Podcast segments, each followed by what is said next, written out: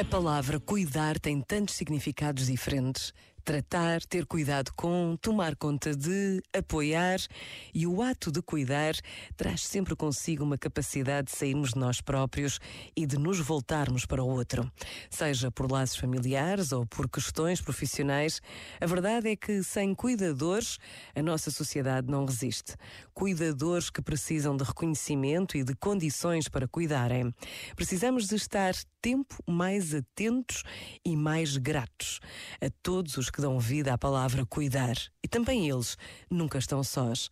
Deus está com todos e para todos. Pensa nisto e boa noite. Este momento está disponível em podcast no site e na app.